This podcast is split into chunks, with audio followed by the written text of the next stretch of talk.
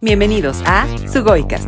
En este episodio, por fin, por fin, hablamos de la última entrega del reveal de Evangelion 3.0 más 1.0 Tries Upon a Time y nos dejamos llevar por un mar de emociones al decirle adiós a este emblemático anime.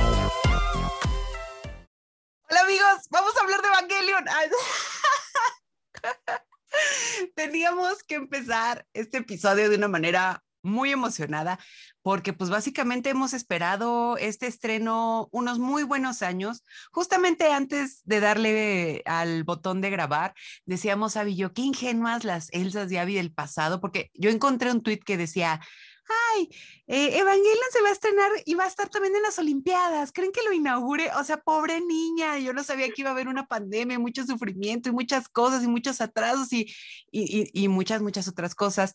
Avi, tú también viste como muchas cosas del pasado, ¿no? Que sí, sí, estreno. no, ahora sí que los recuerdos de Facebook traicionándonos a más no poder, o sea, porque sí me salían mis imágenes de, ay, sí, seguro ya casi va a salir porque además recordemos que inicialmente estaba planeada para el 2015 porque todo iba a ser muy mágico, se iba a estrenar en el año en el que supuestamente se desarrolla la serie. Y boom, bitch, Hideaki Anno otra vez nos dijo, ¿saben qué, chavos? Estoy mal, no puedo con esto, al carajo, voy a ir a descansar un rato y ahí luego les vengo a entregar su Evangelion, ¿eh? Bye.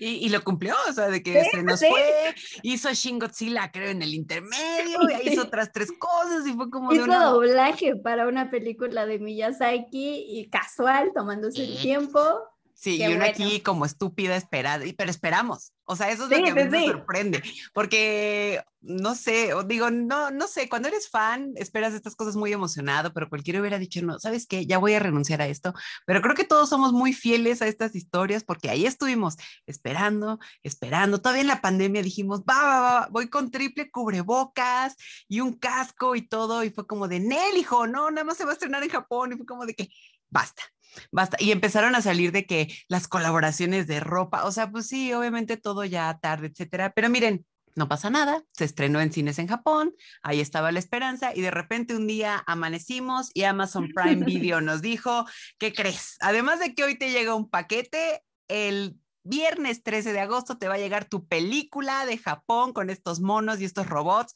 Felicidades. Y yo, Amazon Prime Video. aleluya. Te amo, gracias. Aleluya, muchísimas gracias. Muchísimas gracias por también tener contenido anime. Ellos todavía no hacen, ahí creo que Amazon. Sí, sí, sí, que debería de ponerse las pilas. Quizás con esta compra para distribuir Evangelion se den cuenta de que por ahí pueden tener una gran mina de oro y a nosotros muchos clientes satisfechos y felices. Sí. Este, pero no, sí, la verdad es que agradecemos completamente que haya llegado porque además así pudimos tirarnos en nuestra tristeza en el sillón con una cobija mientras veíamos la última película de Evangelion. Sí, oye, ya llorar en público. Bueno, no sé, ya a los 30 ya no te importa tanto. es como, sí, no, pero como, como ya lo platicamos con Demon Slayer, más bien ahorita en la pandemia llorar con cubrebocas es el problema.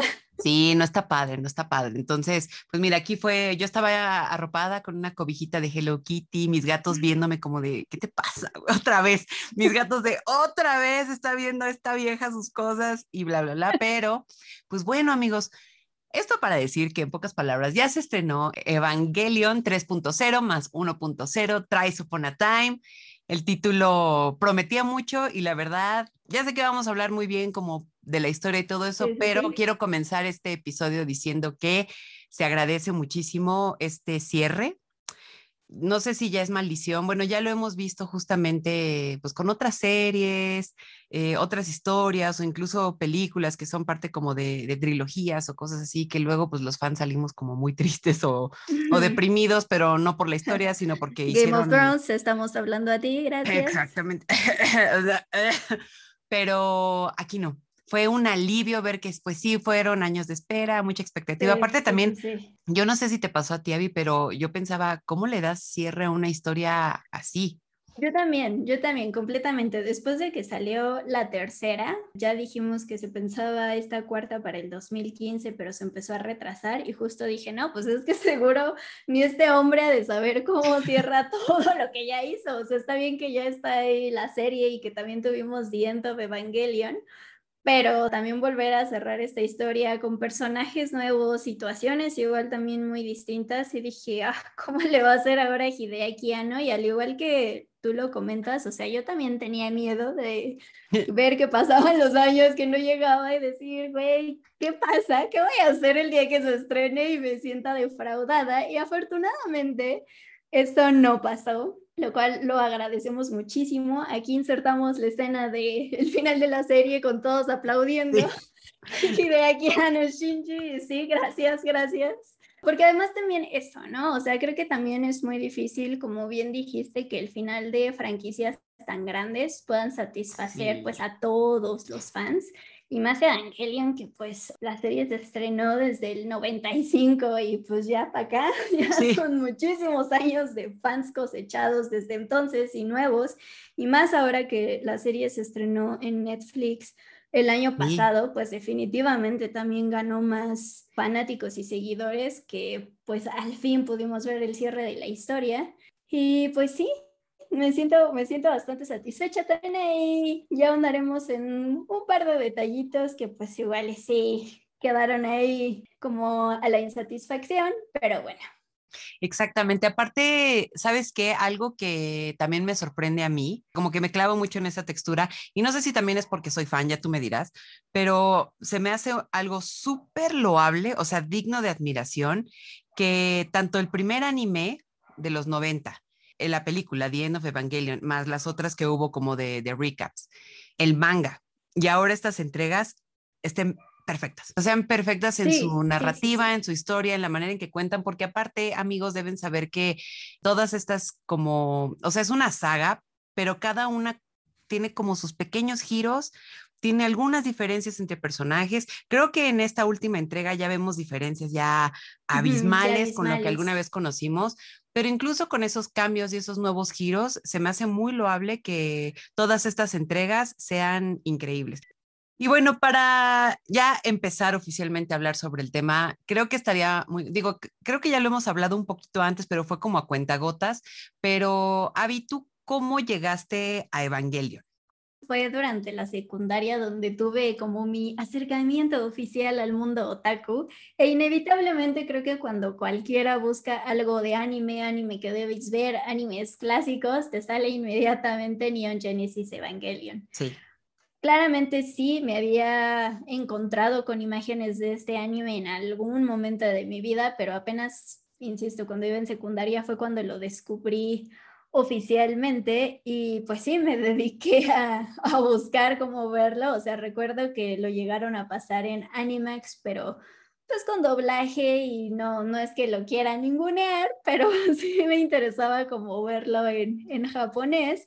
Ahí sí, tristemente, jiji, tuve que recorrer al mágico mundo del Internet. Siempre salvándonos pero, o sea, lo agradezco infinitamente porque pues así fue como me metí al vasto mundo de Neon Genesis Evangelion y yo siendo adolescente que me clavaba fácilmente con cualquier cosa, por supuesto que sí, desde el primer momento me sentí atrapada con esta serie pues llena de simbolismos, de un chorro de temas eh, psicológicos, sobre, bueno, referencias obvias a la religión, pero en ese momento yo sí me sentía como muy, muy, muy clavada de, oh, por Dios, ¿cuáles son las lanzas? ¿Qué significan? Y ya sabes, intentarle encontrar un significado más, más allá.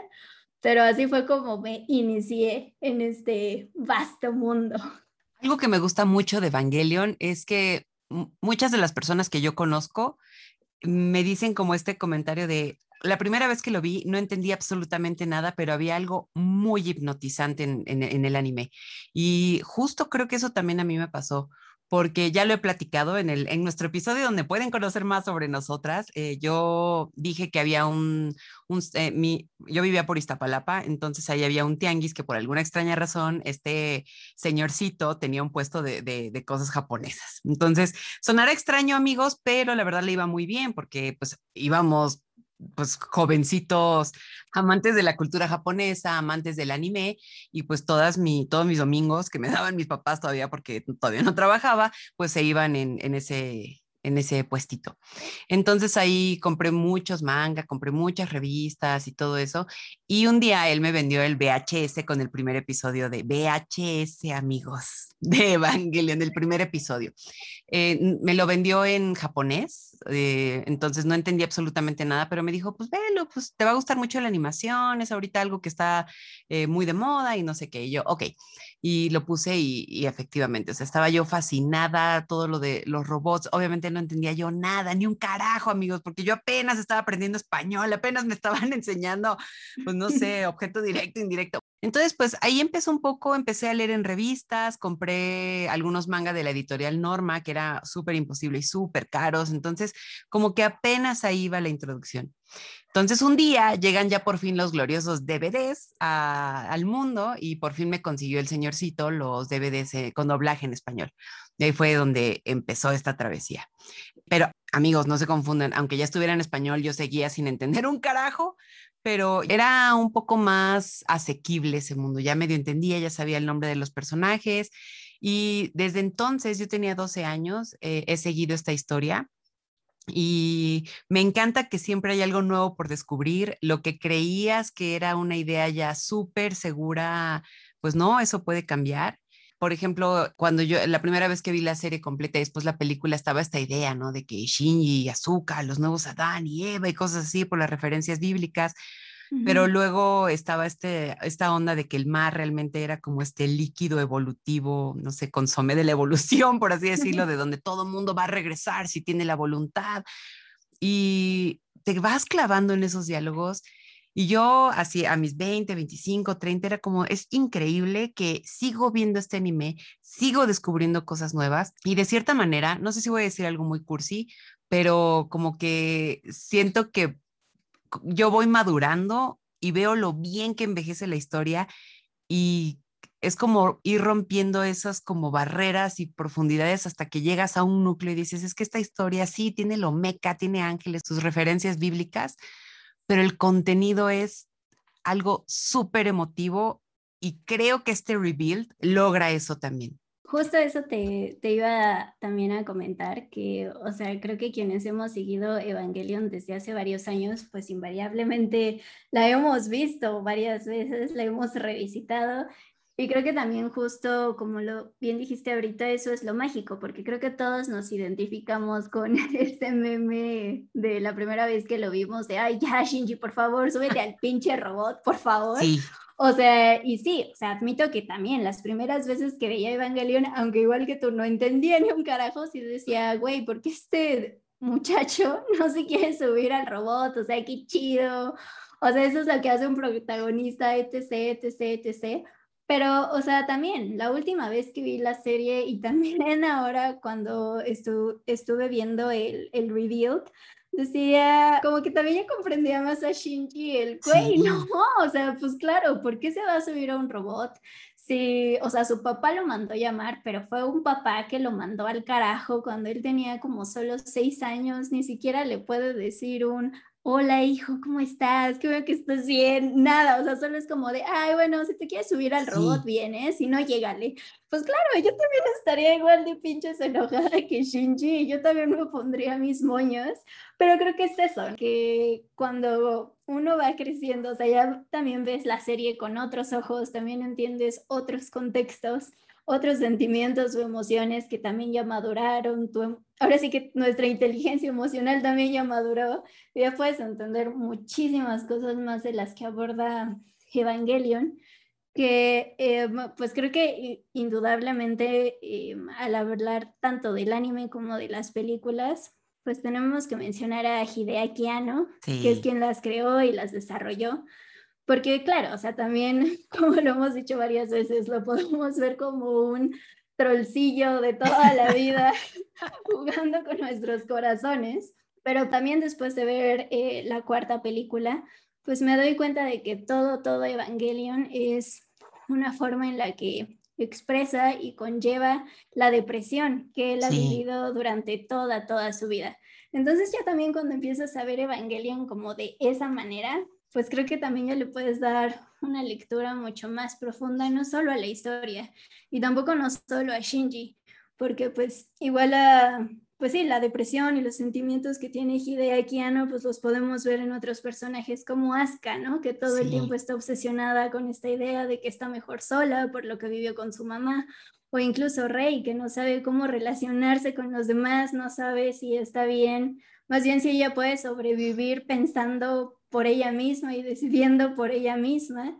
Entonces, o sea, sí se me hace una genialidad o sea, el que alguien pueda sacar sus emociones más profundas, porque pues sí, o sea, la depresión no es algo fácil de llevar, o sea, a veces es incluso difícil hablar de alguien con alguien sobre este problema, pero ver que Hideaki Anno no solo lo habló, sino que tal cual lo palpó en una serie y ahora también en cuatro películas y con distintos niveles y lectoras, se me hace simplemente brutal esta vibra, especialmente con Shinji. Yo también era el equipo, ya súbete al robot, porque obviamente de adolescente eres como de que, ¿qué estás haciendo? Es un robot, todo lo meca, qué wow, ¿de qué me hablas? Y llegas a los 30 y ves la serie otra vez. O sea, eso me pasó cuando Netflix estrenó los episodios y dije, bájalo. Y no puedo explicarte lo identificada que me sentía con Shinji, porque como dices, es alguien que vivió en una extrema soledad, tiene muchísimo miedo a abrir su corazón a la demás gente, siempre está la posibilidad de salir lastimado, eh, le inventan que se murió su mamá, luego el papá es como, bueno, Gendo le dice, pues aquí ni está el cuerpo, amigo, tu mamá desapareció y tratar de encontrar figuras maternales, luego incluso paternales, eh, todo eso es como, pues, es que este bro sí estaba súper, o sea, era una soledad y también la soledad es uno de los temas más frecuentes en, en el anime y en la película también se retoma, ¿no? Es como siempre, ¿cómo es esta idea? Siempre estuve cómodo de estar solo, pero es hasta ahora que me duele la soledad y es como ese angst tan recio, creo que pocas veces lo he visto tan bien desarrollado o sea, ahora que me siento y me pongo a pensar en ello, pocas veces lo he visto tan bien desarrollado como en esta, como en esta historia. Y justo para, para hablar ya específicamente del Revealed, cuando vi la primera, la primera parte, eh, te tengo que confesar que una de mis primeras quejas es que justamente eh, este, esta entrega se luce por quitar un poco todo lo filosófico y meter muchísimo lo meca. Y era una queja de mi parte, porque mis episodios favoritos en el anime, pues eran todos los dilemas existenciales de, de, Shinji, cuando él se disuelve en este líquido evolutivo que les digo, no sé cómo se llama, sopa Campbell's de evolución, como sea, pero y, él empieza como con estas ideas de estar flotando en la nada, ve que es eso como de no tener tu el que es el cuerpo, estar uno con los espíritus y todo eso, ¿no? Esos episodios son mis favoritos. Son muy pesados, pero son mis favoritos. La primera entrega, siento que Hideaki no es como de, ya conocemos la historia, ¿no? Va, jalo, jalo, jalo. Y es ángel tras ángel y ves las peleas y como que no están como estos dilemillas. Y entonces yo me quedé como de, mm, qué bueno, los efectos especiales, obviamente para esta última entrega son una cosa impecable, pero yo decía, ¿dónde está eso por lo que brillaba tanto Evangelion? Entonces ahí fue donde me gustó, no, no, no es como razón como para que yo haya dicho, ya lo tiro a la basura, no, fue una grata sorpresa también el hecho de que película tras película va aumentando, va como increciendo. La segunda como que ahí va para allá, la tercera ya, golpe y bueno, esta cuarta ya, madrazo en la cara. Fulminadas, claro, claro, claro. Recuerdo que pasaba un poco, o sea, como dices, aquí lo explotan muchísimo más las secuencias de acción y todo, pero pues que también pasaba un poco en el anime, ¿no? Porque recuerdo que si tú lo ves, no sé, igual y los primeros cinco o ocho capítulos, uno simplemente piensa, ah, esto es solo un anime de robots salvando a la humanidad con unas pequeñas dosis de quizás eh, crisis existencial por parte de Shinji, pero justo ya después se va poniendo todo más denso. Y sí, a mí también, a mí más bien lo que me pasó también mucho es que a partir de la tercera me empecé a sentir como muy incómoda y con un gran what the fuck en la cabeza, porque además también entre la 2 y la 3 en la historia pasan 14 años. ¿no? Y además en la tercera nosotros somos Shinji, porque todo el mundo le dice, güey, no te subas al robot. O sea, primero estaban, es que eso también da un chingo de risa, coraje, porque, o sea, todo el anime y las dos primeras películas era Shinji, súbete al robot, Shinji, súbete al robot, Shinji pelea, Shinji, sálvanos, no sé qué. De la nada, en la tercera nadie nos dice por qué, pero es Shinji, no te subas al robot, tú ya no pelees, tú no hagas nada, es más, siéntate y no estorbes, ¿no? Y además ya todos te odiamos, quién sabe por qué. Y era como de amigos, o sea, Shinji ya tenía problemas existenciales y de soledad, y creo que el hecho de que nadie le diga qué carajos está pasando no lo ayuda en nada, ¿no? Entonces yo me sentía como molesta, contrariada del qué está pasando. Y cuando terminó esa tercera película, lo platicamos incluso antes de grabar, que se surgía esta duda de, ¿y ahora cómo va a cerrar esta historia? O sea, porque Shinji otra vez ya está en este estado en el que si de por sí no confiaba en él mismo, ahora confía muchísimo menos. Nadie le sigue diciendo qué carajos pasa. Bueno, no, Kaoru sí le da como un, un breve resumen de lo que pasó y otra vez lo vemos morir de manera muy trágica, creo que un poco más trágica que en el anime. Pero justo era eso, o sea, ahora Shinji ya trae una carga emocional muchísimo más pesada y cómo va a cerrar todo, todo eso, no solo Shinji, todos los demás problemas que están sucediendo en Evangelion con la última película. Sí, justamente a mí lo que se me hizo fue una gran, como te digo, bofetada de que, ah, con que querías como tus dilemas existenciales, espérame, espérame, amiguita, van a venir. Nada más creo que justamente la primera película sirve mucho como para poner el mood. Porque si bien en el anime todo lo de los ángeles y todo eso era muy importante, ya para esta última era como de que si un ángel más a la chinga, ya, órale, ya. Eh, aquí ocurre este impacto, ¿no? Y es como de, y aparte luego es como el casi tercer impacto, o sea, como que no, no cuajo, ese no cuajó, pero vamos a esperarnos a que, a que pase, ¿no? Y algo que me gusta de estas nuevas entregas de este ah, eso también, como que la gente pensaba, bueno, la gente pensábamos que esto iba a ser un remake por eso te digo que yo como que la primera entrega yo me quedé como, ¿por qué estamos yendo tan rápido? ¿Cuál es la prisa? Pero no, un reveal justamente creo que es como ya esta entrega que es la entrega que él quiso hacer con Gainax en su momento, porque como algunos deben saber ya, eh, el primer anime eh, no, no contó con tantos episodios o no tuvo como otros detalles porque pues presupuesto, hashtag presupuesto.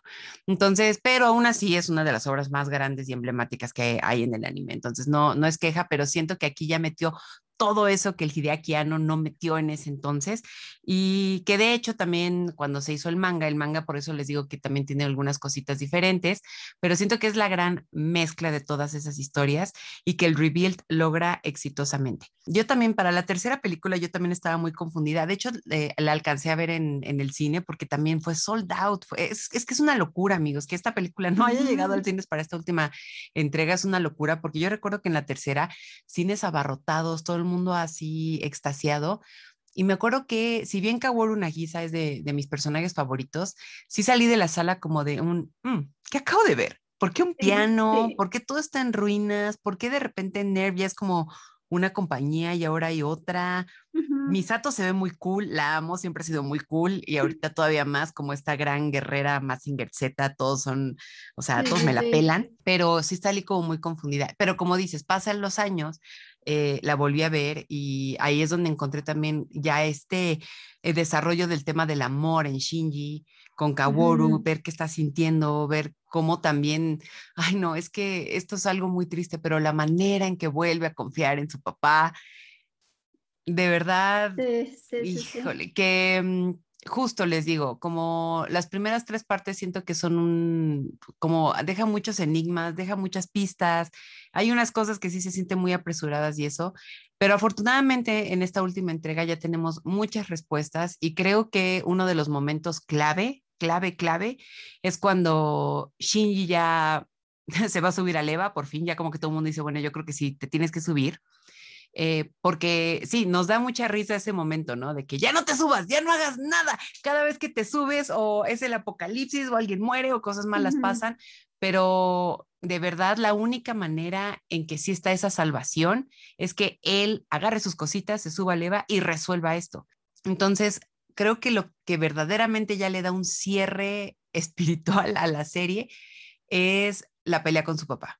Se me hace una, pues ni siquiera sé si metáfora, porque creo que es muy directo todo, en el que Gendo está en un Eva idéntico al de él y empiezan a pelear en todos los escenarios en los que los vimos eh, o pensarse o hablarse o desarrollarse, todos estos lados, y es una pelea incansable, pero al mismo tiempo sin sentido, porque justamente hablan de este espejo padre-hijo. Todo lo que tú hagas, yo ya lo sé o sea, es inútil que peleemos y Shinji al final ve el sinsentido que es ese y sabe que la única solución es hablar con su papá, que es sorprendente porque en todo el anime, en todas las películas, en todo lo que vimos, realmente nunca hubo ese paso. Sí, no, no, no, o sea, justo me quedé pensando, em, porque a mí también me impactó mucho también ese diálogo que al fin logran tener estos dos personajes, pero también la forma en la que entendemos un poco más de Gendo y Kari porque en la película The End of Evangelion, o sea, sí hay una escena en, este, en esta secuencia donde ya todo el mundo se está haciendo como LCL y tank. ajá, tank. Este, recuerdo que él antes de desaparecer vi a Yui, a Rei y a Kaoru.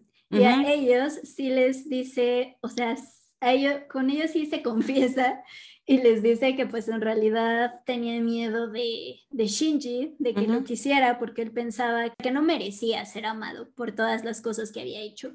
Pero justo como bien mencionas, que ahora en el reveal podamos ver esa conversación entre padre e hijo lo hace perfecto porque nos damos cuenta que no solo Shinji lo necesitaba, porque siempre es muy claro que los problemas, la depresión de Shinji están muy atados a lo que pasó con su madre, a su desaparición, pero también al constante rechazo de su padre. Pero pues también vemos ese otro lado de Gendo, ¿no? O sea, que él también siempre, como tú ya lo dijiste, se sentía muy cómodo con la soledad, conoció a Yui y cuando la perdió ya no la podía soportar. Entonces, o sea, también se me hace, ahora sí que me voló la cabeza el ver que también al final de cuentas la historia de Gendo es una persona que no ha podido superar el perder a una persona amada, porque no le ha podido dar cierre y simplemente se niega a dejarla ir, se aferra a la idea de poder encontrarse con ella y no le importa si se va a llevar a toda la humanidad en el camino, él solo quiere conseguir eso.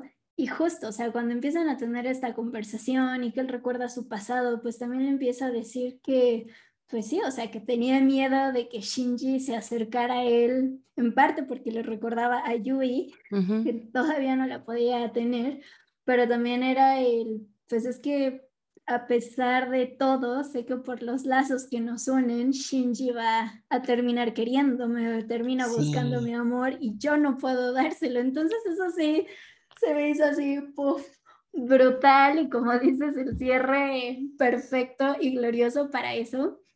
Porque también, o sea, justo algo que, que vemos muy claro en esta cuarta entrega es que si bien al igual que en el anime, o sea, como que aunque la historia sea muy distinta, todo va hacia el plan de instrumentalización humana, ¿no? Y a que Shinji tenga un diálogo y un autodescubrimiento.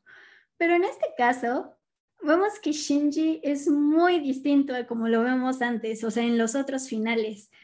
Incluso Kaoru se lo dice, no estás llorando. Y él le dice, no, porque ya me di cuenta de que cada vez que lloro, o sea, no es como que ayude a las personas, o sea, solo les traigo desgracias, entonces ya no voy a llorar. Y eso también se me hizo, o sea, no sabes, muy, muy, o sea, me llegó muchísimo pensar también en retomando esta idea de que es Hideakiano, expresando sus distintas depresiones, porque, o sea, Hideaki Anno, pues sí, tiene depresión crónica, es algo que nunca va a superar, siempre va a volver a recaer en un episodio. Y quiero pensar que este reveal, sí, además de ser una manera distinta de contar la historia o de contar la historia que él siempre quiso decir, es quizás ver de una manera distinta la depresión. ¿no? Porque cuando hizo el anime la pasó fatal, estuvo cuatro años en depresión e incluso después de hacer la serie llegó a decir en alguna entrevista que si no hubiera sido por su esposa y por sus amigos, él hubiera muerto. Y creo que lo vemos también muy claro en esta cuarta entrega eh, con Shinji, en, esta, en todas estas escenas en la villa. Antes de que Shinji se anime a hacer cosas, él está hundido en su depresión, no se mueve, no habla y pienso que sí es otra vez un reflejo a lo que vivió Hideaki Anno, porque él está hundido en su depresión y vemos a Rei, a Asuka y a Kensuke intentando eh, consolarlo de distintas maneras, ¿no? Incluso creo que son como las tres tipos de personas que vemos intentando apoyar a alguien, o sea, Asuka, que es la persona que no entiende por qué rayos estás deprimido, que le dice ya muévete, no eres el único que está dolido, no eres el único que sufrió, y hasta le dice esta icónica frase de, es que no quiere, no quiere vivir, pero se rehúsa a morir. Ya que sé. Es así fatal.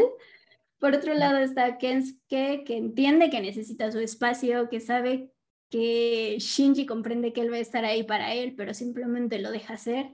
Y que también está Rei, que aunque Shinji llore o no le hable o le ignore, ella siempre está ahí para él, lo va a visitar y lo apoya. Y se me hace muy lindo, o sea, igual y yo me estoy inventando aquí mi propia teoría.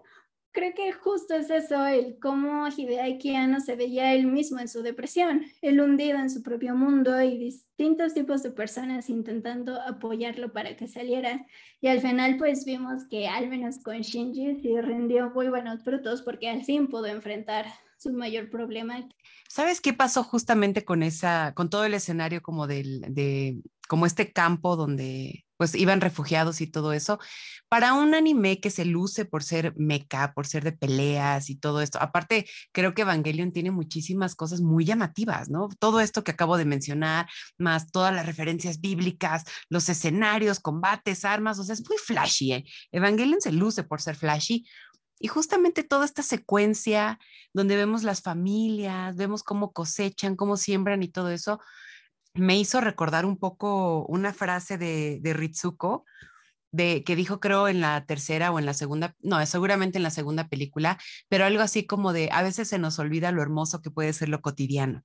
Lo estoy mega parafraseando, pero justamente esta idea de en lo cotidiano hay mucha hermosura. Cuando vives un fin del mundo, cuando vives el apocalipsis, cuando de verdad te la pasas al carajo, cuando vives lo cotidiano, la paz de lo cotidiano, no hay nada mejor que eso. Y ver todas estas escenas para mí fue muy tranquilizante, fue de verdad un bálsamo en el alma, porque era como de un, qué paz, qué paz que no se están enfrentando a, ángeles, o sea, sí hay escenarios terribles, ¿no? Como los Eva sin cabeza caminando afuera, pero justo Kensuke le dice como, tenemos esta barrera, nos protege, el día en que se les acabe la pila o algo así, estamos jodidos, pero mientras estamos muy bien así, y hay vida, hay agua, hay amanecer, hay luz. De verdad, para mí fue una secuencia hermosa y creo que fue un gran preámbulo a todo el infierno, a todo el infierno que iba a llegar después, que es justo como toda la, la pelea que va a tener Shinji con su papá. Y que justamente algo que me gusta muchísimo de los Revealed es que todos los personajes de verdad ya tienen una construcción espectacular. El anime, el de los 90 creo que también, pero no alcanza todavía como a formular todo lo que nos hubiera gustado. Uno de los grandes ejemplos, al menos en mi caso, es el de Kaworu Nagisa. Él solamente sale en un episodio. Y de todo el anime de, de los 90, se me hace el episodio más icónico, es mi favorito pero solamente sale uno que dura 20 minutos y aún así logra como esa conexión con Shinji. Es decir, sí está muy bien construido y me encanta, pero falta. hay algo que digo, me hubiera encantado ver más, conocer su historia, que ellos dos se llevaran mejor y todo eso. Eh, en el manga, a mí me sorprendió mucho que es una historia totalmente diferente, porque incluso como que Shinji es muy grosero con él, de verdad es un no te acerques, es muy violento en esa en esa interacción. Y en este rebuild, te digo, lo del piano parecía un poco forzado, pero luego ya vimos que no. Hay mucha metáfora, muchísima metáfora. Ese, ese también es un gran error, ¿no? Yo pensando, ¿qué diablos hace un piano ahí en medio de la nada? el comercial de Yamaha, claro. Sí, gracias. Y es como, ¿y qué hago con eso? Y no, ya ves la cuarta película, cuando Gendo está contando sus cosas, y es como de, ay, ay, el piano, y te tocas el corazón y lloras, ¿no? Entonces es como, ok, ok. Y en esta película, pues evidentemente esa construcción de personajes creo que de verdad se luce, se luce, por fin tienen como este, pues no sé si llamarlo tridimensionalidad, ¿no? Como ya vemos que sí, hay algunos que son medio villanescos, hay otros que son heroicos, porque esa justamente es como una buena, un buen eje central para cualquier narrativa, pero al final de la historia, no sé si a ti también te dejó como ese sabor de boca, pero realmente no hay buenos ni malos, sino solamente, pues somos un producto de las cosas que a veces no sabemos manejar, porque creo que en el anime Gendo siempre fue como este personaje como alejado, como muy ajeno y en las películas, eh, incluso si mal no recuerdo en la película el Eva se lo come, está como metáfora, ¿no? Porque el Eva estaba muy ocupado en el, en el tercer impacto, pero se lo comen, o sea, como que también le corta la cabeza de esa manera. Y yo te voy a confesar que el manga lo leí apenas este año, pude conseguirlo en Editorial Panini y odié a Gendo. O sea, es un personaje de verdad deleznable, deleznable. Yo ya para el tomo, ni siquiera me acuerdo cuál 10 o algo así, de verdad para mí ya era un personaje de que, güey, ya, ya, ya, ya suéltale el brazo, ya déjalo en paz por el amor de Dios. Y para este rebuild, con todo el, el background que conocimos de Gendo, para como toda su historia, todo lo que él sentía por Yui, cuando vemos que o sea, no, no quiero, de, hecho no creo que sea reducirlo, porque creo que es un, es un tema muy complejo, pero si lo vemos muy bien, esta es la historia de un hombre que no supo decir adiós. O sea, al final Evangelion es una historia de amor.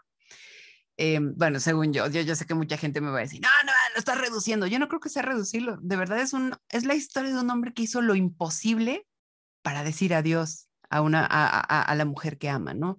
O sea, eso muy sintetizado, una manera de verdad muy sintetizada, pero creo que el gran valor de aquí es que al final Gendo no es, no es villano, simplemente nos demuestra que a veces las personas tenemos barreras, que es difícil abrir el corazón, que nadie nace sabiendo ser padre, también como hijo te saca de onda que, que estas cosas pasen, y no solo con Gendo, vemos que todos están bien jodidos, ¿no? Misato también, cuando le dice a Shinji, es que tú eres igual que yo, porque ella también medio odiaba a su papá, pero su papá la salvó del segundo impacto.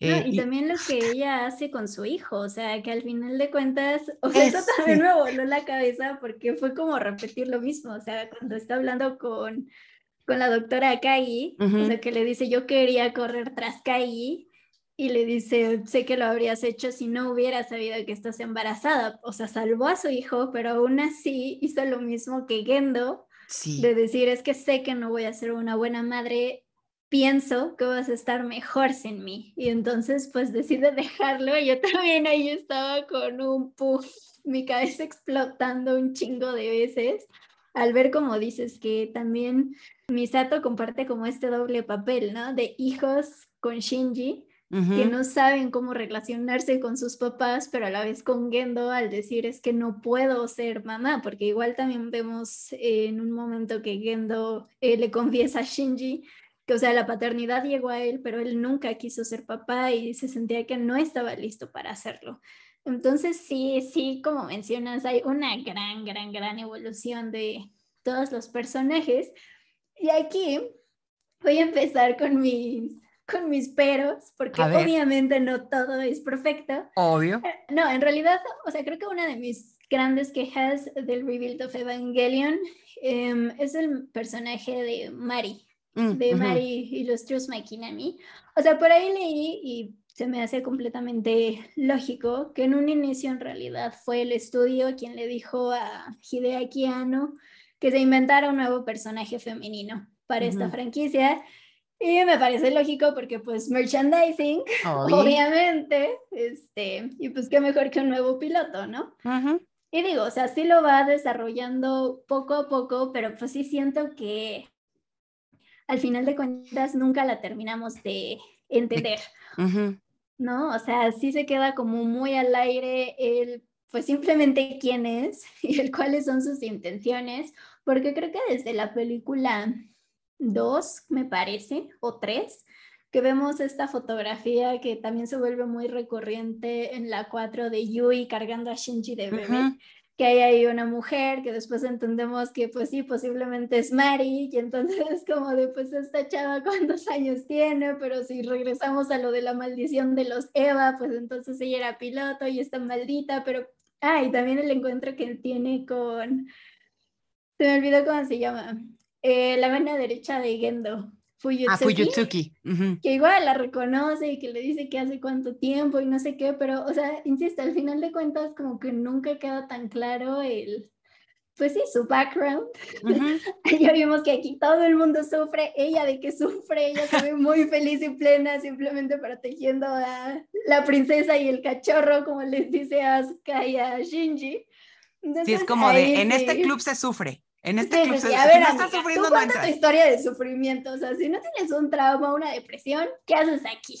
Sí, a este antro se entra a llorar, o sea, de otra manera no puedes entrar, hija. Oye, pero en dato curioso, fíjate que no sé si también tenga que ver algo como de troll o qué, de Hideaki, ¿no? Pero ella sale en el manga al último. O sea, cuando ya pasa todo el desmadre, en el último episodio como una especie de epílogo donde justamente Mari sale con Yui que la neta, si me preguntas, incluso hay algo ahí, una como un coqueteo, no sé si yo también la forzo, porque me encanta forzar mis historias de amor, pero, o sea, con decirte que sale como peinándola o le roba un peine o algo así, ya no me, ya no recuerdo bien, pero tienen ahí como una especie como de, pues ni siquiera coqueteo, pero vamos, vamos a llamarle como un, algo, algo lindo, pues una conexión especial. Y justo el manga termina con un muchas gracias, Mari. O sea, cuando leí eso dije, Marijú, o sea, me, me, disculpas, entonces, esta muchacha ya la hemos visto, entonces está en los revealed, entonces, pues mira, no sé si nada más como que la metieron justamente por el merchandising, sí, ok, a mí lo que me gusta de ella es como que sí es esta onda como medio aguerrida y animalesca, o sea, el hecho de que ella por sus bolsas, o sea, a todo el mundo le llevó llegar al infierno para sacar el modo bestia berserk del Evangelion, y esta vieja es como de un contraseña bestia. Sí, ¡Pum! Ya.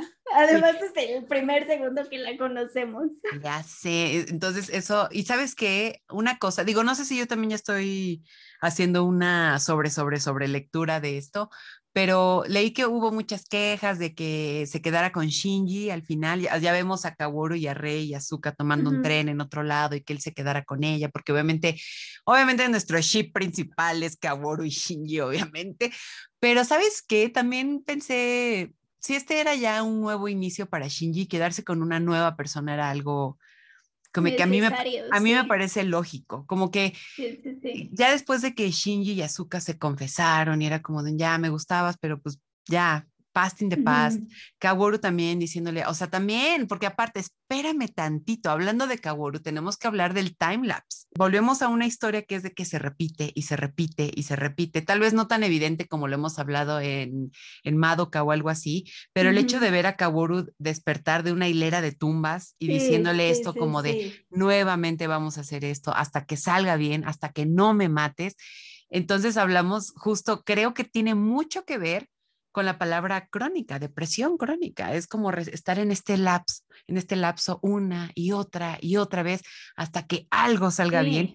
Uta, qué, qué bolón de cabeza, porque la manera en que está estructurada esta historia de verdad se me hace fascinante, justo porque sí, podríamos caer como en el, pues ni siquiera hay que decir cliché, porque creo que desarrollar una historia que sea un timelapse es muy complicado, o sea, tienes de verdad que estar súper invested eh, en eso, pero aquí es como de un, ni me voy a clavar, o sea, te lo voy a dejar así ligeramente. Esta historia sí es un timelapse, como puedes ver, o sea, Kaworu está una y otra y otra vez hasta que por fin Shinji es que quiero decir que lo hace bien, pero es que no creo que realmente lo haga mal en las otras. Creo que solamente... Creo que igual el que tenía que cambiar era él, pues. Ajá, exactamente. Cambiar ese mood de ya no hacerlo por llanto o por capricho, porque incluso he leído en muchas reseñas que el final de The End of Evangelion es como se arrastra su capricho del fin del mundo y, la trae a este como nuevo inicio, ¿no? Y aquí no, fue como muy amable, una transición muy, vamos a cerrar todo esto, Kaworu, tú de este lado, Kaji, tú de este lado, eh, Azuka, te regreso, toda todos los seres queridos, eso también, ¿eh? La manera en que se expresa al final de todos, como de todas las personas que amo, tengo que ayudarlas como ellas me hayan ayudado a mí. Ay, no, de verdad es una poesía este rebuild. Y te digo, ahora me acuerdo de la Elcita diciendo, ¿dónde está mi dilema existencial en el primer rebuild? Corte A, yo llorando, envuelta en mi cobija de Hello Kitty, diciendo, ¿qué es esto? ¿Por qué me estás? Y de aquí suéltame el brazo, me estás lastimando y yo llorando porque sí, plantea esta historia de manera magistral. Y sabes que así como creo que nos da cositas como de, de fan service, el hecho de que haya tratado bien a todos los personajes, mira, no sé si es fan service, pero sí creo que también fue un gran bálsamo al corazón. Ver a Toji vivo, ver a verlo casado con Hikari, creo que se llama, ajá, con Hikari, ver a Kensuke también, aunque el güey siempre estaba como en esto de la milicia, verlo como jefe de la villita, ahí arreglando cosas y eso. Mira, no sé si eso califica de fan service, pero para mí fue como de un qué paz. Qué paz que estas personas están bien y se salvaron y están todavía en la vida de Shinji porque en el manga, el manga es brutal, amigos. O sea, si lo leen, a mí se me hizo muy brutal. Yo en general me gusta leer las historias de corrido, pero sí había veces en que les daba pausas de unos días, porque a mí me gustan mucho los mangas y, leerlo de corrido era muy pesado, pero en el manga, por ejemplo, Toji muere y aplastado, ¿no? Por la mano de, Shinji, obligado por el domi este que, tiene Gendo. Y es horrible. O sea, para mí sí se me hizo como de un güey. Ay, como por, o sea, de verdad es algo horrible, aparte la manera en que acaba ese volumen de que el piloto fue encontrado sin vida y vemos el cadáver de Toji. Y te digo, aquí qué bonita manera de tratar este universo que, que construiste y que no son muertes innecesarias, porque, por ejemplo, Misato, ¿no? Misato, pues en todas las entregas se nos va. Es un personaje espectacular, pero su coraje y su valentía es directamente proporcional a su destino, que es el de morir, inevitablemente. Y, pero creo que aquí muere de una manera épica, porque es como este, esta onda de, pues soy el capitán y el capitán se hunde con su barco. Y yo voy a ser la mujer con los huevos en la mano que se va a hundir con él, pero esto va a salir.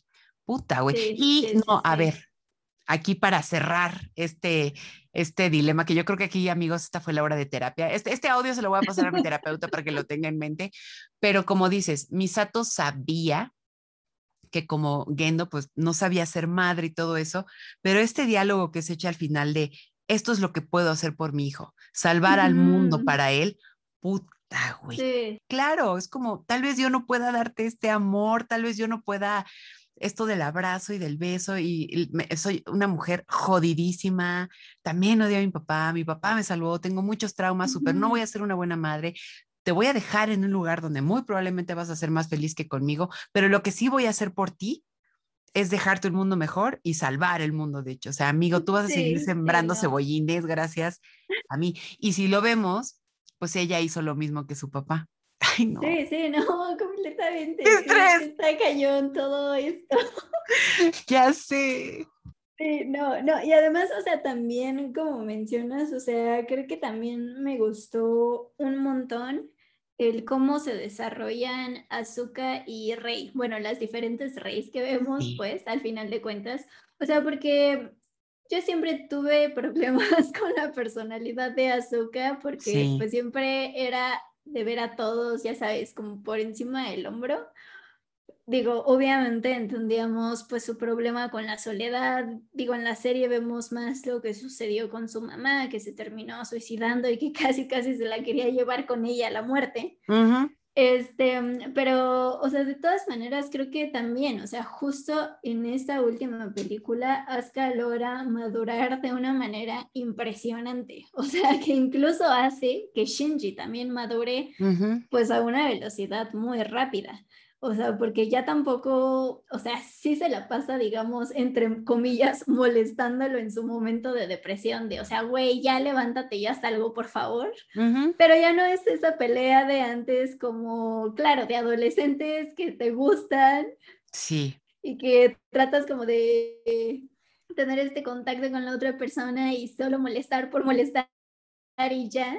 O sea, aquí ya ella es mucho más madura, ella también sabe que si hay que rifarse, pues ni modo, o sea, puede ser su último viaje y de hecho se despide de Shinji, o sea, cuando va a visitarlo con Mari en esta especie de celda, o sea, además como para de ya dejar muy en claro el por qué estaba tan enojada con él y todo, pues también es como para despedirse y decir, pues sí, o sea, sé que igual y ya no nos vamos a volver a ver y me gusta ese crecimiento que tiene ella. Y por otro lado, o sea, debo de admitir que cuando termina la segunda película del Revealed, yo estaba muy angustiada porque justo vemos este momento con Rey y Shinji causando el casi tercer impacto. Pero esta versión de Rey, pues sí había evolucionado también bastante, emocionalmente, sobre todo, que es lo que les hace falta como a todas las Reyes. Y cuando llega la tercera y vemos como este inicio de cero en esta nueva Rey, dije, carajo, o sea, todo el trabajo a la basura otra vez con este personaje. Pero igual aquí se me hizo súper, súper tierno todos sus momentos en la villa, el que era prácticamente como una niña, ¿no? El preguntando qué es buenos días, qué es agarrarse de la mano.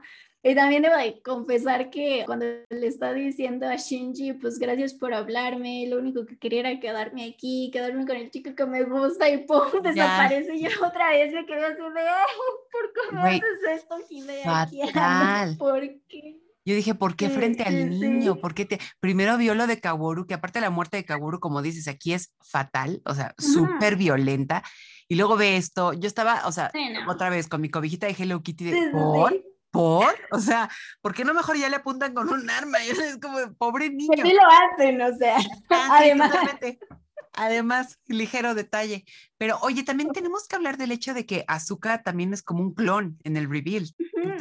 o sea, se me hizo también como un, porque justo en el anime lo manejan como que fue niña de probeta y entonces como cosas así, pero que aquí ella despertara como en esos tubos como los de Rey eh, y además cuando lo dice, ¿no? Dice algo como de tanto los pilotos Ayanami como Shikinami fueron creadas para esto o algo así. Entonces dije, esperen un momento. Basta, claro. Criadas para atacar, pero Azuka justamente por eso siempre estaba como con este rollo del ego como de no, no, no, o sea, y por eso se refería a Rey como la muñeca, o sea, como que tenía este mm. super... Y ella con su fetiche de muñeca en la mano, de siempre hablando con su muñequita, todo tenía sentido. Sí, y justamente en este como viaje que tiene con Kensuke, que le dice, tú eres tú, Ay, no, qué, de verdad, qué cosa tan maravillosa pudo lograr en el reveal. Te digo, a mí me daba mucho estrés que no lograra como cerrar todo esto, que nada más nos, eh, que todo lo metiera en una bolsa, lo amarrara y nos lo aventara y dijera, ya, güey, aquí tienes tu historia. Ahí tienen. Ya, que, que, bye, que les vaya muy bien.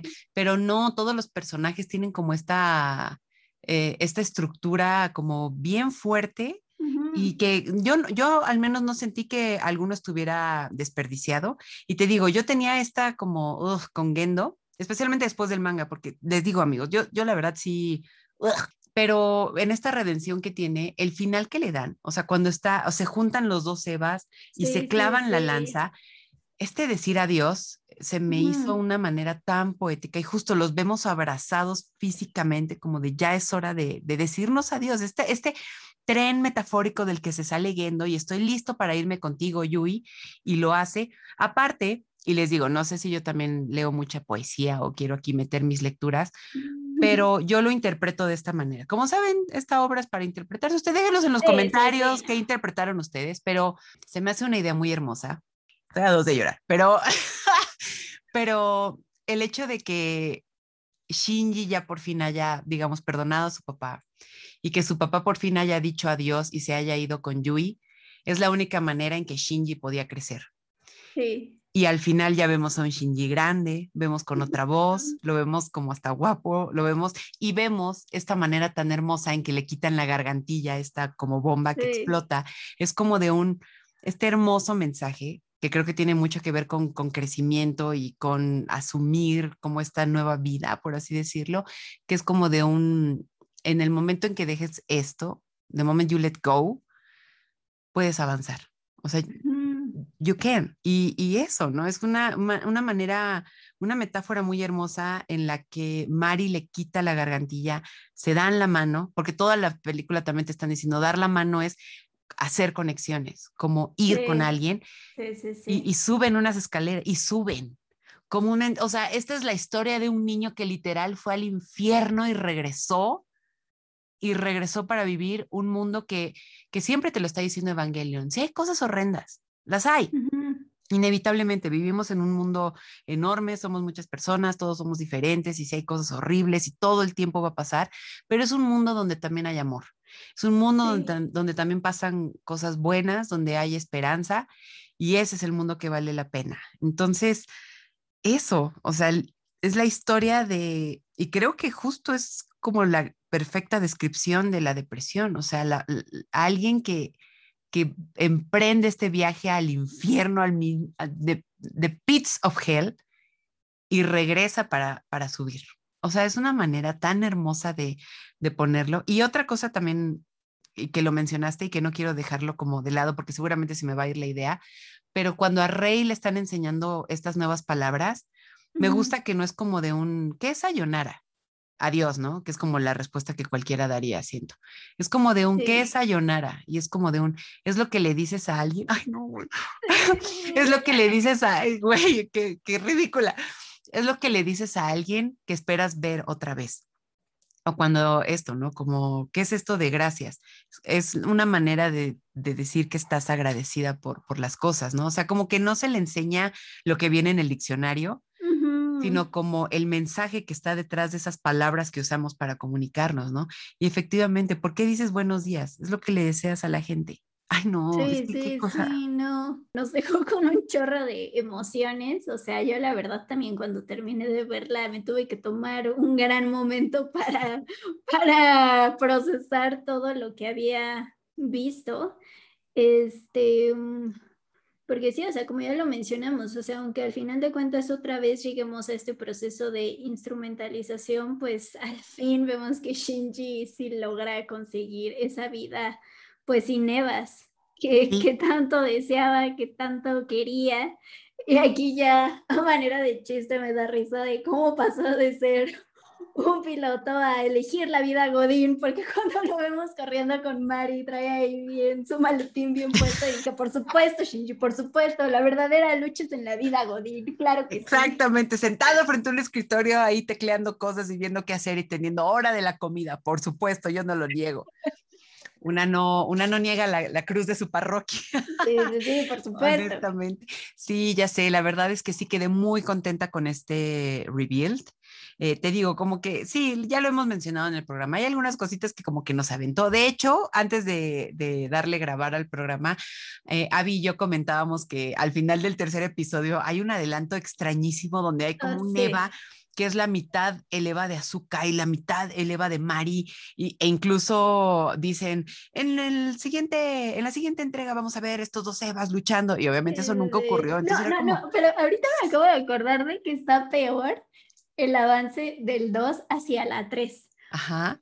Porque si vemos incluso, recuerdo una imagen donde está Rey con su con su uniforme, no el de estudiante de la serie, de hecho es el uniforme que vemos en el mundo alternativo que sale en el episodio 25-26 del anime. Ah, Detrás de ella salen como otros clones de ellas, o sea, pasan un chingo de cosas en ese avance que jamás salen en la película. Yo sé que Hideaki no me va a decir, es que esos son avances de lo que habría pasado en esos 14 años que hay entre una y otra, pero yo quiero saber Hideaki no, ¿por qué juegas así con mis emociones? Pero sí, ese avance tiene cero, cero, cero sentido.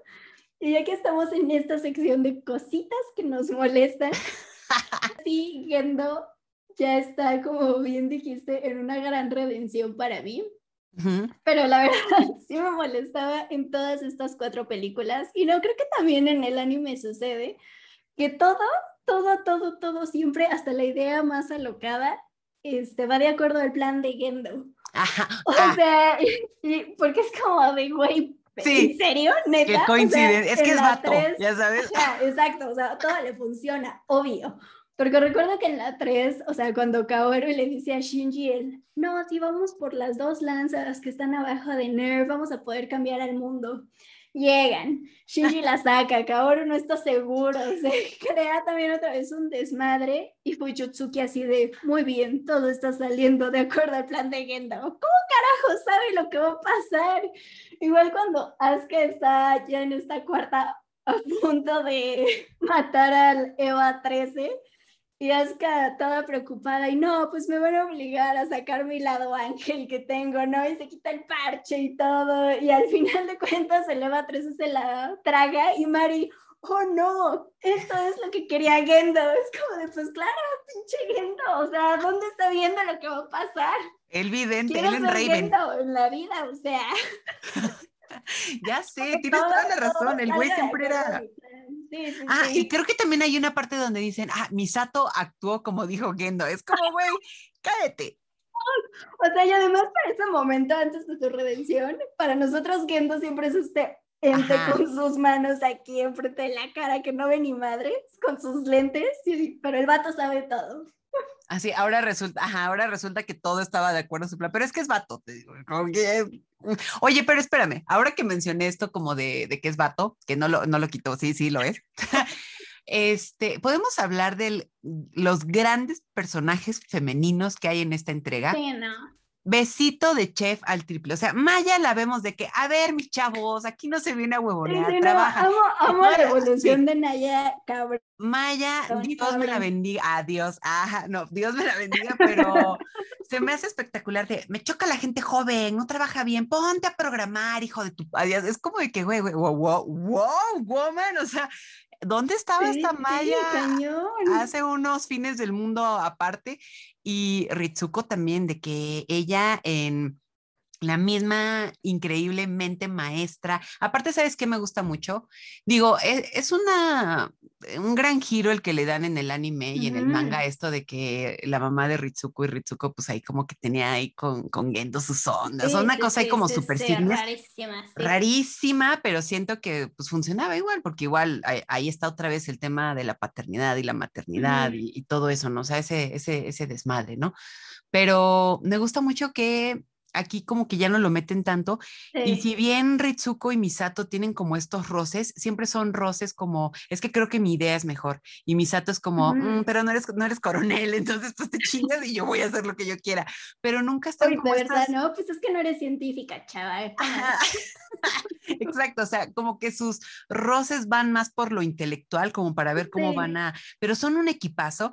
Y te digo, en el anime y en el manga, como que tienen estos roces medio emocionales y es como de que, no, no me las pongan en contra, realmente son un grandioso equipo, o sea, no, no, no me toquen esa relación, pero aquí me gusta que funciona y ya no meten este como rollo, este lío, pues, y siguen siendo un grandioso equipo y hasta el momento en el que se despiden, Ritsuko es como de un, déjalo en mis manos. O sea, como que ella lo entiende y es esta mujer fría y calculadora y científica, pero ya no está este, ay, ni siquiera sé si decirlo porque me choca la frase, pero como ese dilema de faldas horrendo y esta pelea entre mujeres, es como de, ugh, qué hueva, ¿no? Entonces vemos a Ritsuko y a ver, también hablemos de que está la hermana de Toji, la hermana que Shinji eh, en su primera pelea, que fue desastrosa, pues fue un daño colateral y ahora ella trabaja para este como, pues, ¿qué es? La resistencia, por así llamarle. Sí, sí, Y está ahí, también es un personaje mega aguerrido eh, y bueno, obviamente Azuka, incluso Mari, o sea, los personajes femeninos, o sea, yo veía esta última entrega.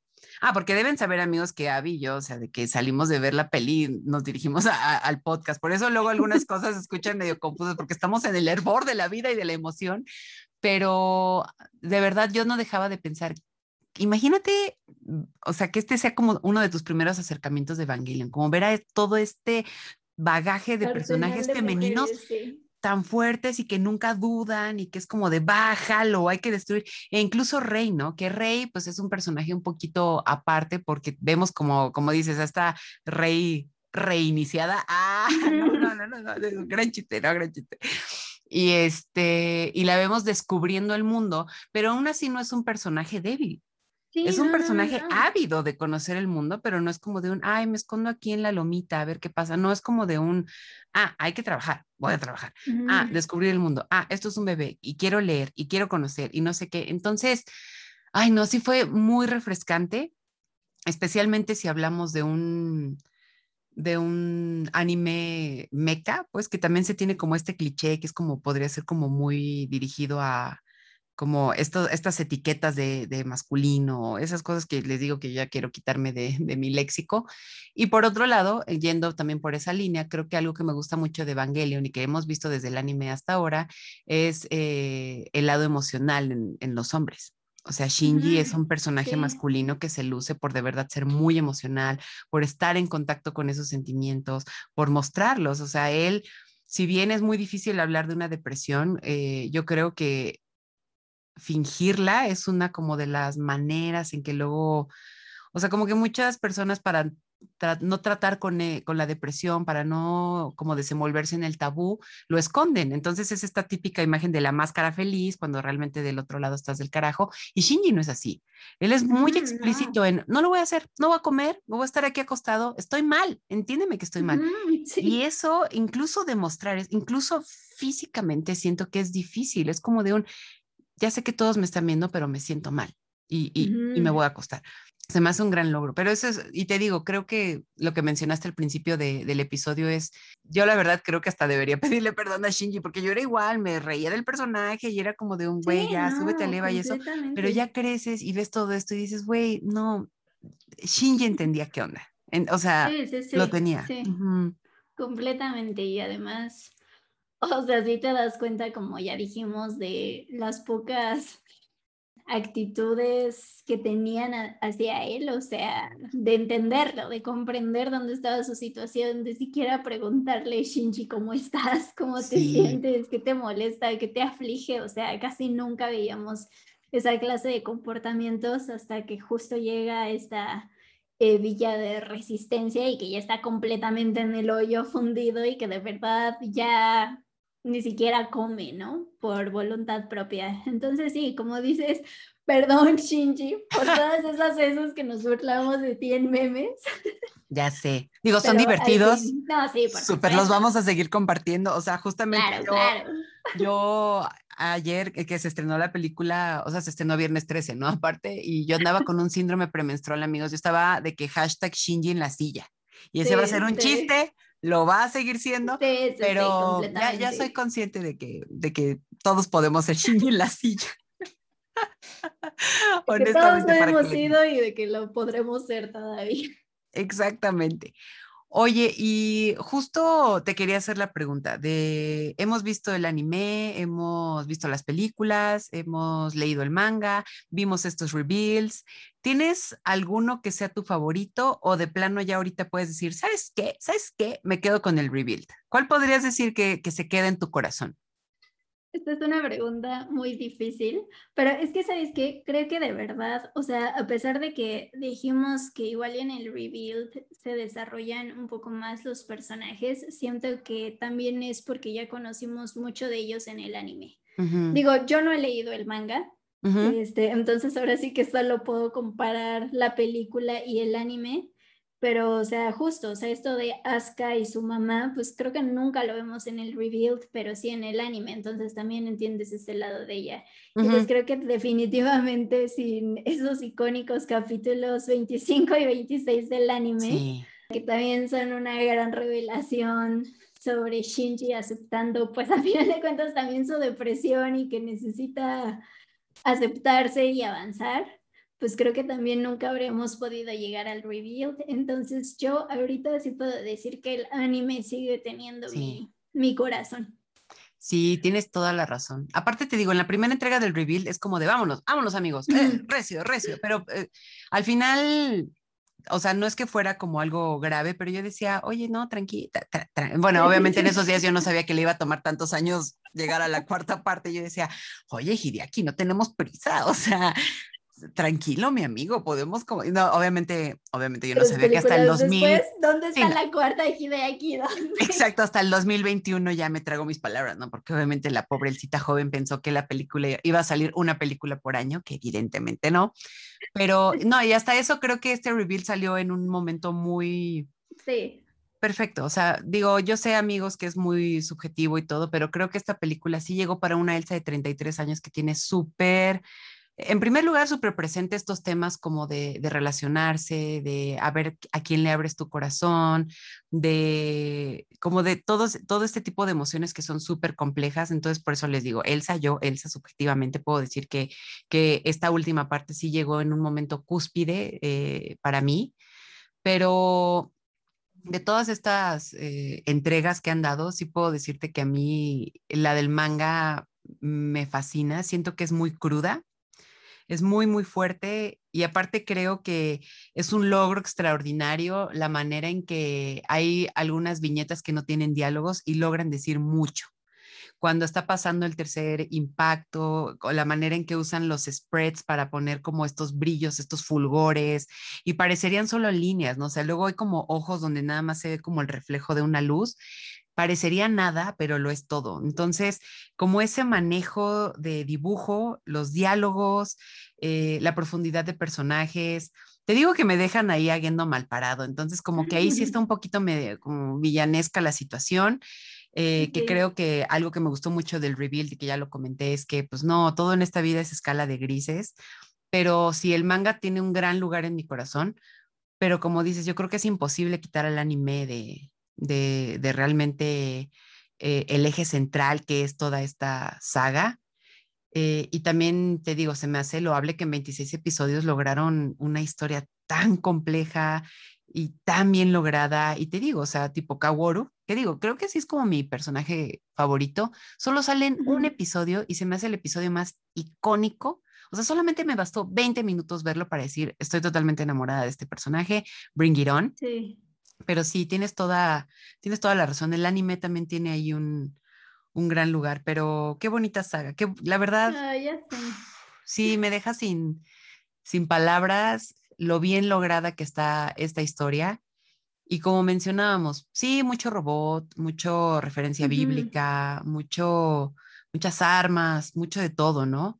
Que aparte me encanta que Gona Guy sea una de sus grandes influencias, más Devilman, o sea, puta, me, me, me, fascina todo eso, pero que al final del día la columna vertebral de esta historia sean estas emociones tan complejas humanas y que al final creo que ni es queja, o sea, no es como de un, míreme cómo sufro, creo que es como de un ser humano, es vivir un mundo donde tener depresión, estar triste puedan pasar pero aún así es un mundo maravilloso. O sea, sí, sí, ¿qué, qué, idea tan compleja? Muy complejo llegar a ese. completamente, porque además también lo podemos pensar, o bueno, también así lo he pensado yo.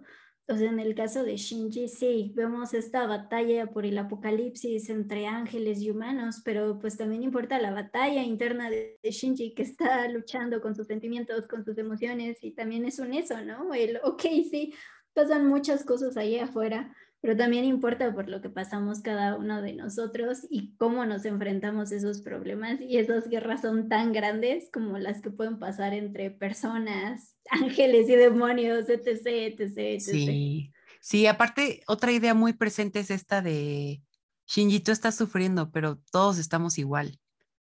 O sea, es una idea como muy, muy fuerte porque es como, no es que infravaloremos tu tristeza, es igual de importante que la de todos, pero we are all struggling. Y me encanta justo que se ve de una manera perfecta cuando está platicando con Toji, que aparte Toji, Toji bebé, me encanta. Toji se me hace también un personaje, precioso niño de luz, pero le dice esta onda tan fuerte de, Shinji, antes de esta felicidad que tú estás viendo en esta villa, antes yo de ser papá, de casarme con la que era la mm. jefa de la escuela, tuve que hacer cosas impensables para llegar aquí. O sea, te están dando a entender que el güey seguro, no sé, mató, seguro. Sí, ¿no? no sí, o sea, y eso, ¿no? Como de Shinji, ahorita tú me ves bien, pero para llegar aquí, amigo, amigo, no sabes lo que tuve que hacer. Uy, se me hacen te digo, son incluso personajes secundarios, están también construidos, que es como, pues es que así es el mundo, así es la vida. Y sí creo que esta sí podría considerarse, o sea, me alegra muchísimo que esto no sea un biggest flop.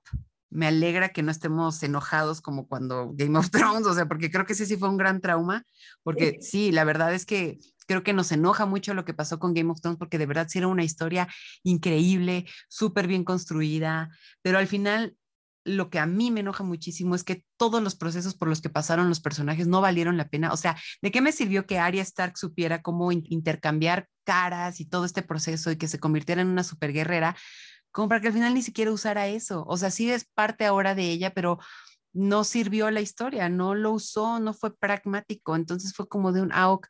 Y digo, no sé qué tan justo pues es estar como comparándolas. De hecho, ni siquiera quiero decir que ni siquiera lo estoy comparando sino que mi comentario va a que creo que Hideaki al final con este rebuild se ve que no fue un capricho, o sea, como de decir, ya sé que les dice 26 episodios, un manga y dos películas, pero vamos a hacerlo otra vez, sino que creo que esta entrega fue como de un, esto es lo que se merece esta historia, lo que me merezco yo y ustedes como audiencia. y lo logra muy bien. Todos obtuvimos lo que merecimos. Sí, sí, sí, ya lo dijimos todo, todo, todo el episodio. Había temores antes de ver la película, a pesar de que llevábamos años esperándola, pero como bien dijiste, sí recibimos la super conclusión que necesitábamos, inclusive la revención que no sabíamos que necesitábamos de Gendo y Kari. Sí. Este, y pues sí, ahora sí que muchas gracias Hideaki Anno por darle cierre a esta historia que pues seguramente también le ha de haber costado un chorro de trabajo armarse.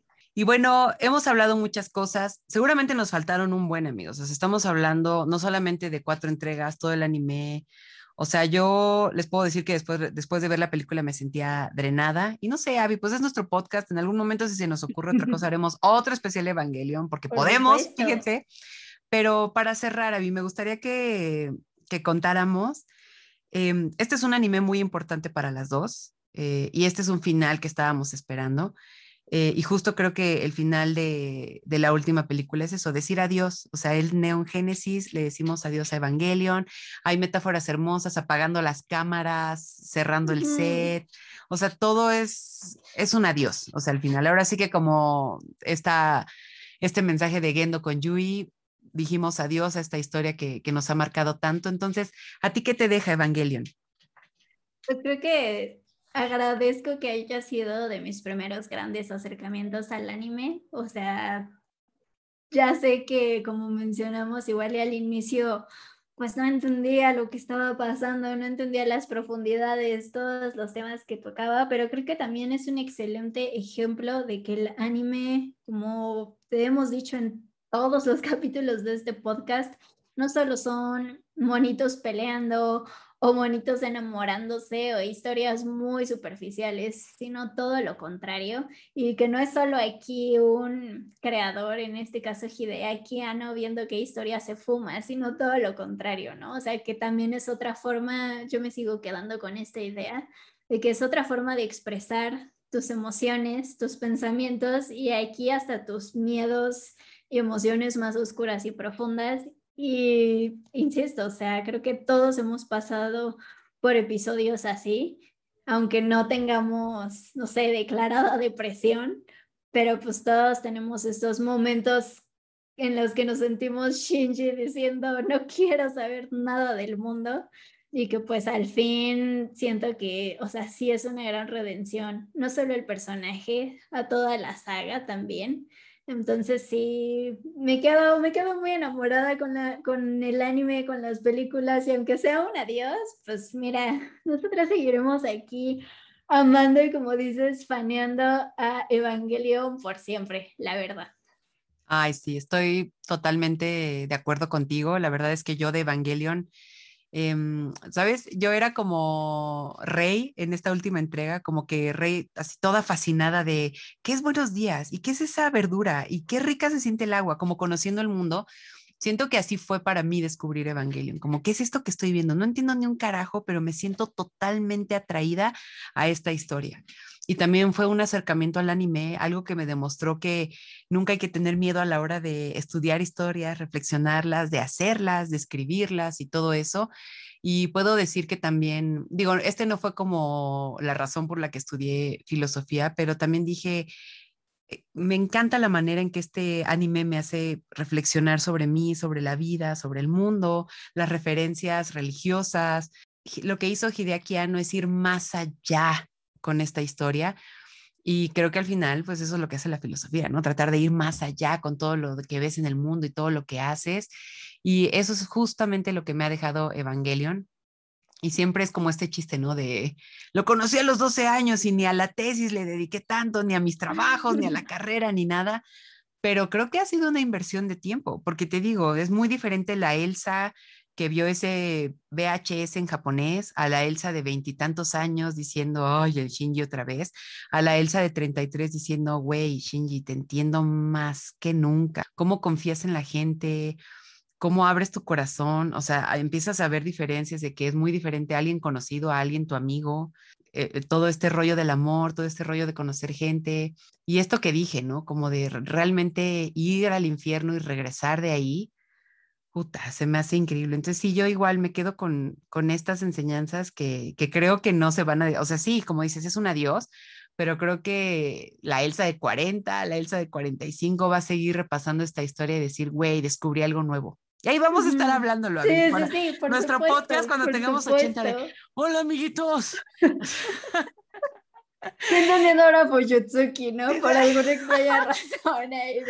no, imagínate que digamos así, después de este momento super cursi, así de que nosotros en 80 años, que Lidia aquí va a sacar otra película, amigos. No, ya, ya.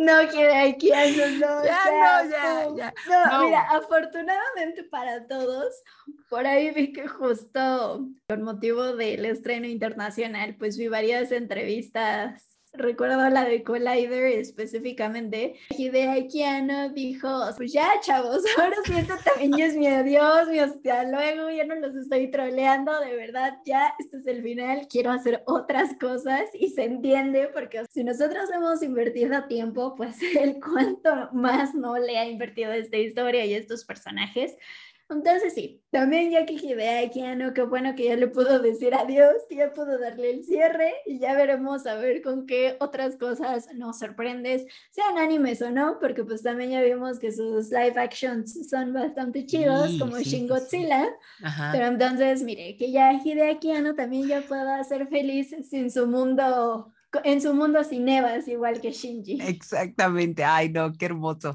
Pues no, pero si no, ahí andaremos, ¿eh? tú y yo ancianas ahí. ya, ya nos no importa. Mira, pues nada, estamos chavas. Incluso cuando tengamos 80 estaremos chavas, se los digo de una vez. Pues bueno, gracias a todos y a todas por acompañarnos por este capítulo largo y emotivo y profundo después de pues sí, de dar el cierre a un anime tan épico y pues que cambió el mundo no solo de la animación, sino también de todos los fans que la vimos pues desde hace tiempo o también de los que apenas incluyeron. Pero bueno, no olviden dejarnos en sus comentarios qué les dejó a ustedes Evangelion, con qué se quedan, sus teorías, hipótesis, si creen que habrá más Evangelion para el futuro. Este, bueno, y si sí que al menos salga como en Netflix, todo en un día, no, no 15 años, ya no te pases. Oh, ya, ya, ya, ya, basta, basta del Evangelio, basta.